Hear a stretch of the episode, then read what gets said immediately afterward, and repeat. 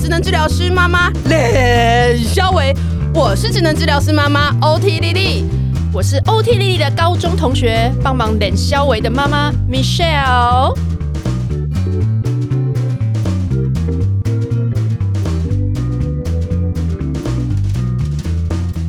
其实我们每次收到这些粉丝的回馈，也是觉得真的是太太有趣了，所以呢，今天来跟大家来做这样的闲聊，希望大家呢不要太介意。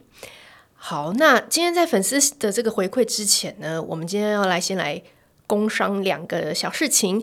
一个呢是我们这周呢在那个 OT 丽丽的粉丝团啊，有一个就是针对呢一岁到两岁哦，终于有小小孩可以玩的，呃，叫做 First Play 这个品牌它的启蒙玩具。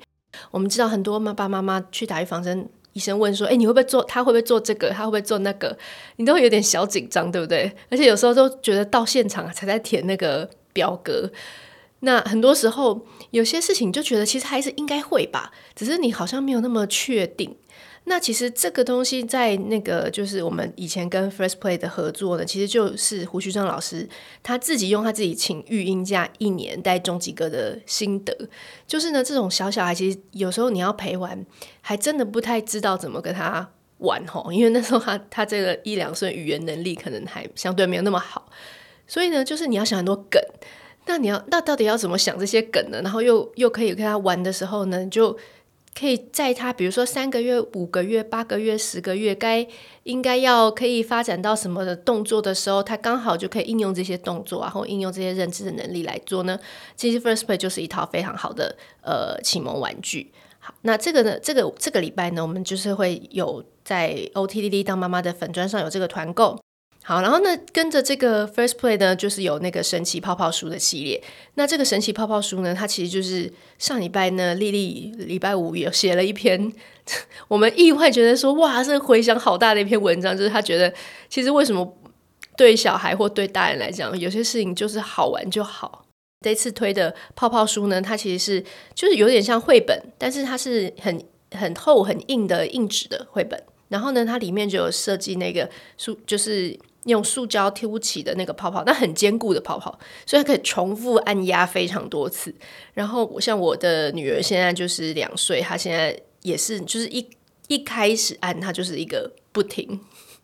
真的很像我们大人在按那个泡泡纸很舒压那种感觉，所以她就会一直不断的按。哎，那我们现在要去找呃星星在哪里，呃球球在哪里，那她就会去找。那找出来的时候，她再去按，然后就觉得很像很有一个叮咚叮咚，就是 bingo，就是他完成任务的感觉。在小小孩那种一岁前后，你觉得你跟他讲绘本，他听不太懂，一下就跑走。我觉得他就是多了一个呃可以玩的一个一个机关。那这就接下来呢，我们就要来，我们已经好久没有录粉丝回馈。那我们这次从五月开始呢，就集集结了一些就是真的很感动或很好笑的回馈。那我们就赶快来听。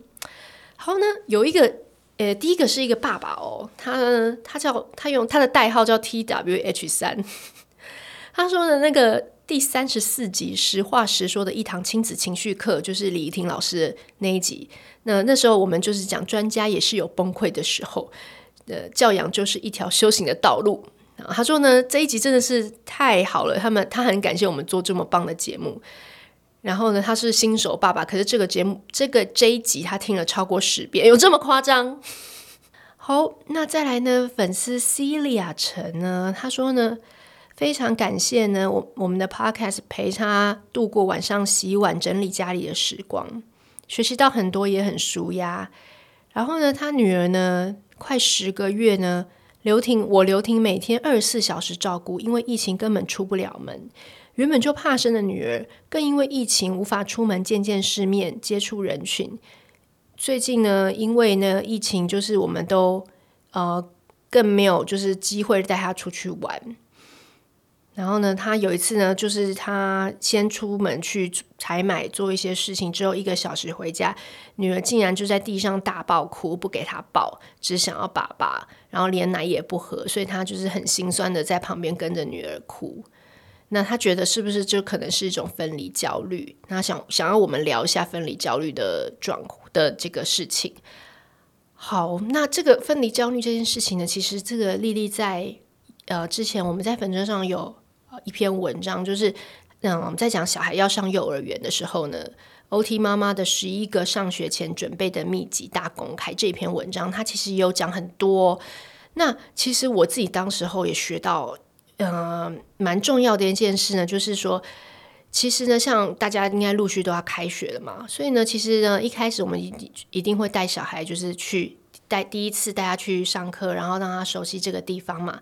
那我们会跟小孩一起准备他要上学要用的物品，这个东西就是我会让小孩也会带一个他熟悉的娃娃，或者是呃贝贝小贝贝啊，带他一起去上学。然后呢，你也跟小孩一起贴他的名字啊，就是在姓名贴啊，在这些他上学的用品上面。然后呢，再来呢，就是很重要一点，就是你要让小孩知道你一定会来接他哦。所以呢，你在就是小孩进去之前呢，你就可能跟他讲一些很明确的事情，比如说你吃完点心，爸爸妈妈就会来带你回家，或是外面天黑了，爸爸妈妈就会带你回家。那啊，如果他当然已经认数字的非常好，就是你可以说长针直到短针直到几，爸爸妈妈会来带你。那有时候就是在更小小孩子不会念时间，有时候说，哎，你三个碗 有没有？就是三个碗都吃完了，我们就会去接你了。或是最后一个活动是什么？结束了会去接你。对，其实这些话都会让小孩增加他很多的安全感，他会有一个很具体的期待。好，然后呢，回到家之后，哦，而且呢，就是你在接小孩，真的你一定要跟小孩约定的那个时间，一定要排除万难。我知道这个对职业爸妈其实真的蛮蛮困难的，但是如果真的有困难的话呢，就是呃也要回去呢，可能要跟好好孩子好好的解释。这个重点就是丽丽一直在说，你一定要让小孩觉得你的说的话是可以相信的，这是建立一个信任感的来源，也是分离焦虑中间呢要降低分离焦虑一个很重要的关键。好，然后还有一个就是其实分离呢，本来小孩从小到大就一直在学习要跟家长。做分离，从以前我们，嗯、呃，只是要让他自己睡觉，就是一个小小的分离，然后到他现在长大了要去上学，也是一个，也是一个更大的分离。那其实我们，我觉得爸妈一定心里很多纠结，是哦，到底几岁要送他去啊？或者是到底他现在会不会太小，很可怜？嗯，我觉得其实这些东西有时候不是我们能控制的，因为有时候你必须要上班，你必须要呃。爸爸妈妈要做自己的事情，所以我们还是免不了要让小孩去适应这样的东西。但是最重要的是，其实要让他知道，分离虽然要分开，可是在分开的时候，我们彼此都可以去做好多有趣的事。这些事情呢，是要分开在不同地方才做得到喽。比如说你在学校，你一定要在学校，你才有跟这些同学才可以做什么事情，跟学校的老师、同学，或者是可以才可以玩，还可以做很多在家里上做不到的事情。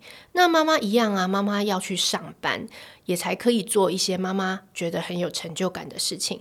那晚上回到家，妈妈就会跟你分享我在工作上碰到有趣的事情，你也要跟妈妈分享你在学校发生有趣的事情，好吗？所以其实这些东西就是每每天你可以跟小孩就是做很多的这个对话，也是很棒。那我们其实之之前有一集这个呃四十七集，他我们都有聊到，就是说其实幼儿园小孩回家，你要跟他聊家那个家里的状况，嗯，你要跟他聊学校的状况呢，其实呢不要太开放的问题，就是你可以讲说，哎。这个你不要问说，哎，上学好玩吗？这个就是很开放，这很难很难回答，所以小孩通常就不太会回答。那你可以说，哎，今天你跟谁谁谁有没有一起做什么事情啊？或者是今天呢学校的什么什么课？那你有没有尝试呢唱什么歌？或者是呢你今天要玩什么？那就是要很具体的跟他。提到你想要跟他聊的那个点是什么，人物是谁，事情是什么，那其实他就会比较容易呢跟你就是做一些互动。呃，丽丽也是会就是提醒，在这个文章中有提醒大家，孩子回家哭闹不要上学。有时候我们也常会怀疑是不是老师带不好啊，或是我觉得到底选这间幼儿园好不好？那我觉得我们都觉得，其实首先你要对自己要有信心，你已经很用心的帮他选了这样的学校。所以呢，既然做了决定，我们就要先给孩子一段时间，给老师一段时间，然后给自己一段时间，信任自己的判断，放手让孩子试试看。我们在 EP 五十一就一直有聊到，就是你当你很害怕他是不是在学校过得不好啊，是被学校老师欺负，被同学欺负啊，你可以怎么样跟老师来谈这件事情，或者说怎么跟小孩谈这件事情。好，这个呢就是我们之前有做做过类似的集数，可以去听听看。好，然后呢，那个 Mandy 说就是生态旅游那一集啊，他觉得超棒的，因为他说他第一次知道原来有这种去比。其他国家看动物的生态旅游，然后他他还想起了孩子曾经很想要养陆龟的回忆。诶，养乌龟好像真的是很多小孩的那个 小梦想耶。然后 Janice 呢，他也是说解封之后希望能组一团这个冲绳生态团。然后呢，他说他以前是非常对虫啊动物都很害怕的人，他只接受能养鱼。诶，鱼也不好养诶，我以前小时候养鱼也是常常死掉。然后，所以呢，他说他在这这那个生态的这个尤老师这一集啊，听到里面要讲到说老鼠要冰在冰箱里面当巨蜥的食物，他差点崩溃，要按快转，对不对？所以你看，我们团队钥匙求贤是一个多么温柔、充满包容的女人，可以这样子跟这样子的老公在一起，不容易。好，然后呢，那个 Charlie 跟 Angel 啊。他们说呢，父亲节那一集特辑，他们都听了两次。然后呢，他要自首，虽然没有写卡片给老公，但是让小孩做了卡片呈上去给老公了。诶，我要我要自首。其实那那一集录完父亲节特辑之后，我的那个父亲节卡片也是真的是在父亲节的当天才在写。然后呢，其实我真的很没有心到，就是我买了父亲节卡片之后呢，我就一度弄丢它，我就是有点忘记它到底。放在哪里？然后就因此我找了几天找不到，最后我最后一刻我才想起来，哦，是不是在我就是脚踏车的这个菜篮里面？然后我还去找，然后呢，就是它还被雨淋湿，然后最后我还再去买了一次。然后反正这整个过程呢，就是我老公知道的时候也是一个翻白眼，觉得说就是有没有心，对吗？好了，最后还是有写给他。然后在的那个。嗯、呃，J.M. 小姐她说呢，第二十四集那些年骗过爸妈的各种荒唐事哦。她说呢，她以前呢骗爸妈的事，就是她生病的时候都不会跟爸妈说，还有挂急诊的事情也不会说。哎，真的耶，这个就是我们录了那个，就是我跟我妈妈就是聊天那一集啊，也是有粉丝跟我说，他觉得他到至今还是很多事情都没有办法跟爸妈讲。然后，尤其是如果要跟爸妈很坦诚，他自己脆弱的时候，也是有困难。即使我们自己现在当爸妈，我们跟我们自己的爸妈都还有很多要慢慢和解的事情，或是要慢慢能够打开心房的事情。没关系，我觉得当我们自己都做爸妈做得更久之后，我们就会知道那个方法在哪里了。芭比妈妈说，那个第四十七集。我们讲逃家少女虐儿的案件，就是 Tracy 检察官来聊的时候呢，他说呢，我们都是不完美的家长，可是都在不完美的情绪中尽量爱护孩子。那儿虐这集共鸣到我疫情以来隐藏内心的忧虑。去年国外疫情封城下，增加很多儿虐事件，也许台湾不知道在哪个角落也有很多逃不出屋子的孩子，光想就很难受。唉，真的耶，就是我觉得这这个真的不容易。那其实大家在疫情之中跟小孩关在一起，我觉得大家都已经测试到自己新的极限了，是吗？但是我觉得其实能够愿意都还有机会来听我们节目的爸妈，我相信大家应该也都调适得很好。那想当然还是有一些家庭是可能有更呃窘迫的状况，更需要大家的帮忙。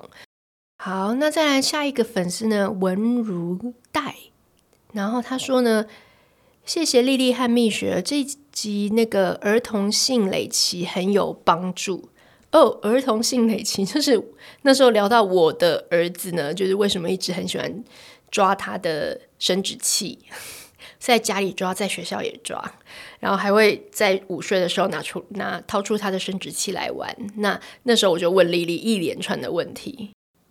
哦，第十七集，孩子的性理性累期莫惊慌，爸爸一摸不是也三十年了？所以这一期就是这一集呢，就如果你的小孩现在也有性雷期的状况，你可以先来听听看。那听完这一集呢，当你心情呢比较放轻松的时候，你就可以接下去听呢第二十二集呢，爸爸可以帮女儿洗澡到几岁啊？幼儿园同学或老师摸我的小孩，他不会说怎么办呢？两岁开始性教育会不会太早啊？性器官的本名好难说出口啊，怎么办呢？哦，这一集呢其实就有很多就是也是有性教育的相关的这个讨论。好，那再来呢？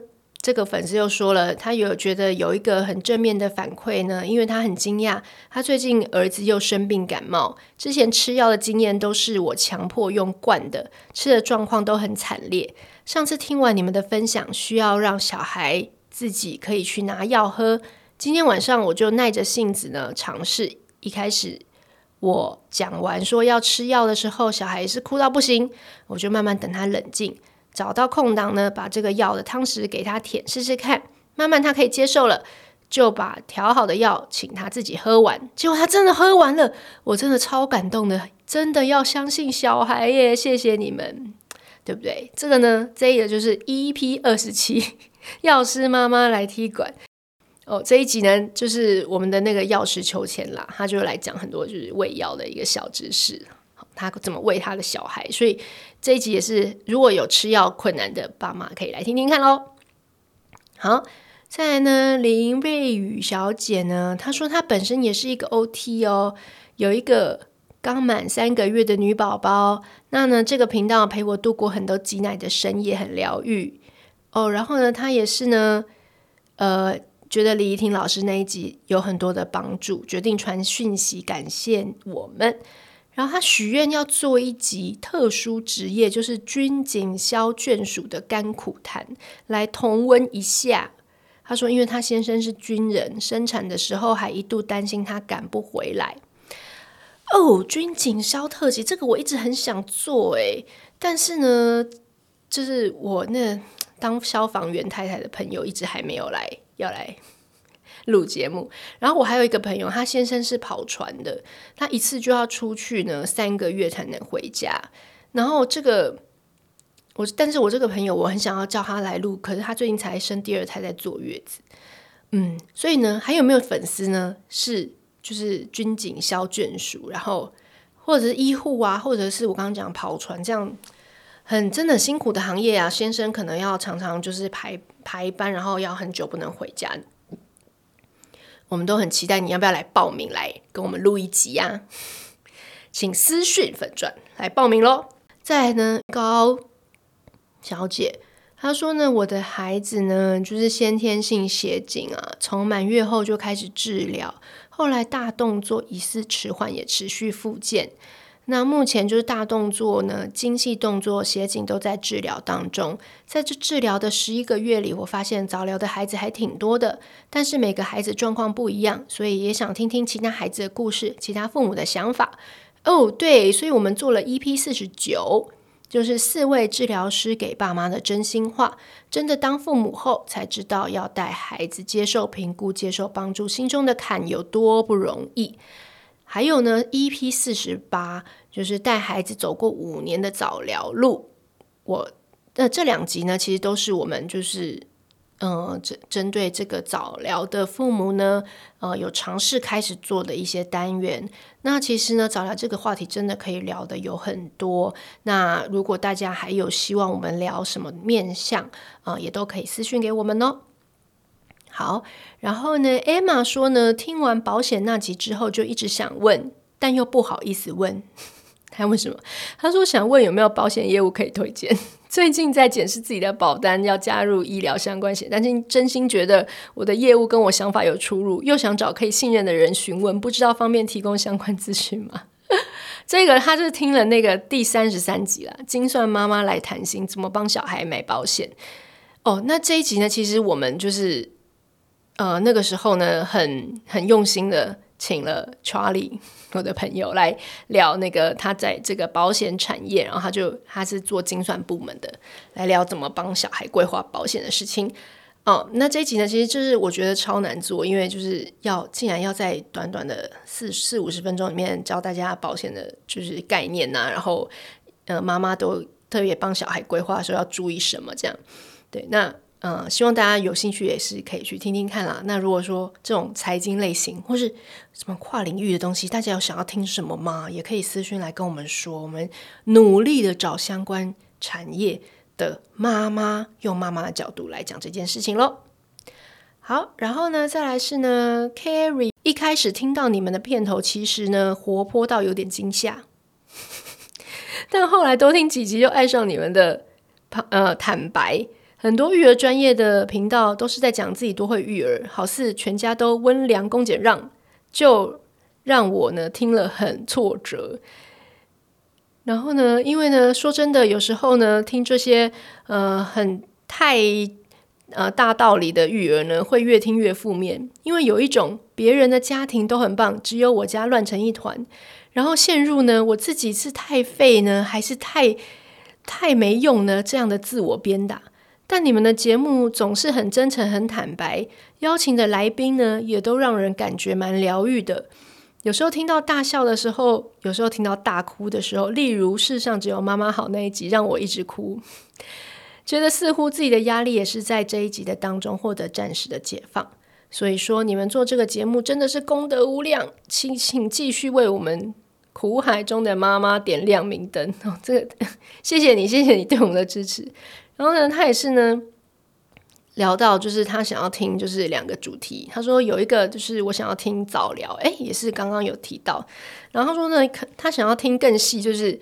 呃，有可以聊太内向的小孩跟太外向的小孩怎么办？那因为他的朋友呢是太内向的小孩，就是讲话比较慢，然后呢，就是他朋友也很也很担心。那他自己的小孩是太活泼，那本来呢，他小孩呢就是他觉得就是一个高需求宝宝，然后让他原本是奉信百岁教育，但是遇上这个高需求宝宝，整个扭转我的人生。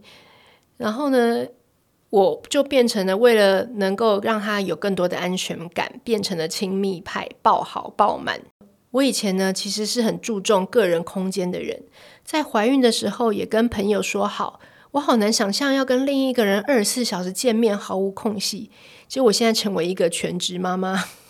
呃，虽然在荷尔蒙的控制下，我很爱跟孩子抱在一起，但其实也不断的在耗消耗我个人这个我。个性很内向的这样的人的能量，很多时候不是我不知道怎么做，而是已经气力耗尽，没办法再控制自己作为一个对的母亲该怎么做。然后我儿子呢，情绪上非常的马景涛，一秒掉泪一秒笑，很多次我担心他到底是不是过动啊？但因为宝宝都有开始在外面上课，他的老师呢都说他只是觉得。比较活泼而已，比较坚持自己的想法，但我还是因因为我儿子比较呃好动，经常要忍受其他家长的白眼，那所以我很烦恼，到底怎么样的状况才是有问题的呢？哦，其实好，当然这个。最好呢，其实还是呢，可以呢去评估一下啦。那这个评估，请请请妈妈也不要有太多的压力。这个我们刚刚有讲到，就是我们也做了一集给大家呢，就是知道说，其实评估不是一件可怕的事情。呃，但是呢，针对这样很过动、比较难专心，就是做好好坐下来做事情的小孩呢，其实我们也陆续请团队呢开始有上次呢来在节目中聊到的这个。这个治疗师呢，有写一些文章啦，也是有在讲专注力到底是什么，怎么样怎么观察孩子的专注力哦。其实这个也是我觉得很多爸妈常在问丽丽的问题。那其实丽丽呢，她的这个一开始他都真的其实安慰大家，就是其实小小孩的专注力本来就非常的短暂哦，大家不要用大人的的这个 level 去觉得小孩就应该要有啊，比如说。随便十分钟、半小时这种专注力，可能小小孩的可能只有，就是可能甚至是一分钟、两分钟这样，其实专注力就是就是他的极限了。所以呢，我们希望希望呢能够用更专业的角度，以后呃，没错，可以做一集，就是我们先理解不同年龄的小孩，在他这个时候他的专注的呃平均值大概是多少？那我们不要有过高的期待。那再来呢，其实他。影响他专注有很非常多的因素，有时候甚至是这个东西真的很不好玩。真的很不有趣啊！你让他怎么专心呢？对不对？然后或者是呢，旁边的太多干扰了，就是哦，有别的小孩的声音啦，外面呢有车救护车的声音啦，然后又有你旁边又在开电视啊，又有人在打电动啦。那有这些干扰，你要怎么让小孩又很专心的在那边看书或是玩他的东西呢？好，所以其实这个我也常常在问丽丽，然后呢，他们丽丽跟团队的其他的专家也常常会给我一些开示。嗯，那我们呢有机会我们就来做一集这样子的专注力的，呃，妈妈要怎么观察这样的一集。好，然后呢，这个刚刚这一位妈妈呢，她有想聊第二个领域呢，他说他希望全职妈妈跟职业妈妈不要再互相战了。他说他会选择当全职妈妈呢。而且还是比较拼命的这种，就是他会安排活动啊，带小孩上课啊，去哪里放风啊，然后他又没有后援。那其实是因为他有一些童年的经验的一些坎，他过不去。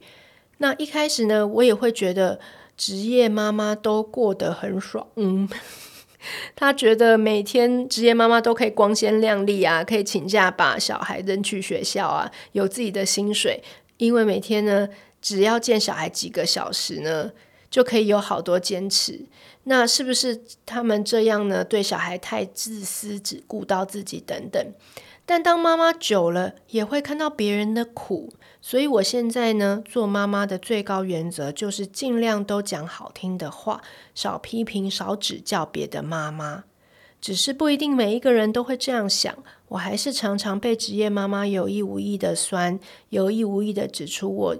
所有的挫折都是因为我选择去当全职妈妈，好似全职妈妈都是应该被老公看不起，如果不想当看老公脸色就应该去上班。但我想表达的是，每个人都有每个人的选择，我有我过不去的坎，但不应该是我不被尊重的理由。很想听听你们跟来宾讨论这个话题。女人总是为难女人，难道是万年不变的真理吗？哦，好，这个呢，其实我们九月呢就会来上一集哦，就是也一样呢，是一个粉丝的妈妈，她自告奋勇呢来报名要跟我们聊这个话题。她以前呢在金融业很高压的环境工作的时候，每天呢都在赶着要接小孩，要快一点，要叫小孩洗澡，要叫小孩吃饭，每天就一直在赶赶赶。然后她觉得她每天那时候都在发脾气。就后来呢，有一些因为一些事情，她毅然决然辞职回家带小孩。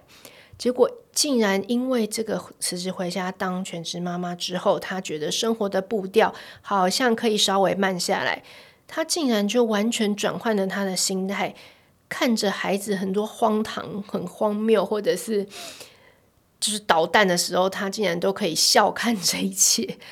然后呢，她的老公也因此松了一大口气，不用每一次呢被夹在呢她在暴怒，然后小孩哭的中间。那他有一个很大的心情转折，那让我们期待九月，他也可以来分享他的故事喽。好，那其他呢？还有一些就是非常零散的 留言，主要呢就是我们疫情的时候呢，不是有一集吗？就是来聊羞耻剧的那一集吗？然后那一集呢也引起了很多就是很可爱的留言，就是说那个。有有很多人在追《机智医生》，是不是？然后呢，他说他超爱那个《机智医生》的男主角，然后他最近还有还有追他另外什么《我的鬼神君》跟《嫉妒的化身》的这个这个剧，还叫我们来追。然后呢，另外一个人还来推荐其他的羞耻剧，就是虽然三十但人十七，还有另外一个什么哆哆嗦嗦拉拉嗦，他说都是无脑爱情欢乐剧，大家可以参考看看。而且 Netflix 都要有快转，很方便。你看妈妈现在追剧都要快转是吗？然后呢，其他当然还有一些留言，就是帮我们在疫情期间的鼓励跟加油，谢谢大家。疫情期间我们终于挺过去了，然后。呃，就在就是很多远距，然后音质不好的状况下，我们也这样录了几集。那希望呢，我们九月呢，呃，也陆续呢有蛮多精彩的来宾，然后要做一些新的专题。那希望大家都能够继续支持我们的频道，然后呢，对我们的频道有任何的指教，有任何的你自己想要来聊的故事，都请欢迎私讯我们的的粉砖 OT 丽丽当妈妈。嗯、呃，我们都在这里等你哦，看你的讯息哦。哦，或者是帮我们到 Apple Podcast 上面留言，我们也都会在一就是一季啊几个月啊就会。帮大家念出来，你的留言一定也是很多妈妈的心情，所以每一个留言都非常重要。谢谢你来参与我们节目，成为我们节目的一部分。谢谢大家，那我们下周再见喽！喜欢今天的这集吗？请记得帮我们订阅频道，这样就能每周自动收到新故事的通知喽。听完有心得，想跟我们直接聊一聊，也可以加入我们的 LINE 群，请你打开 LINE 搜寻 OT 丽丽，就可以找到我们的群组喽。也欢迎帮我们在 Apple Podcast 上面留言评分，让更多人能够搜寻到这个节目。你也可以追踪我们的粉砖 OT 丽丽当妈妈，每周我们都会提供关于小孩发展、爸妈的情绪支持、各种心情点滴的文章哦。当然，如果你自己有很棒的故事想分享给我们，也欢迎私讯投稿到我们的粉砖，我们也会不定期念收到的粉丝心得，还有约粉丝来录节目哦。最后，如果你觉得某一集你真的笑疯或哭得很痛快，请一定要分享这个节目给你的好朋友听。你的支持就是我们做下去最大的动力。育儿的路上不孤单，有我们陪你。我们下周再见。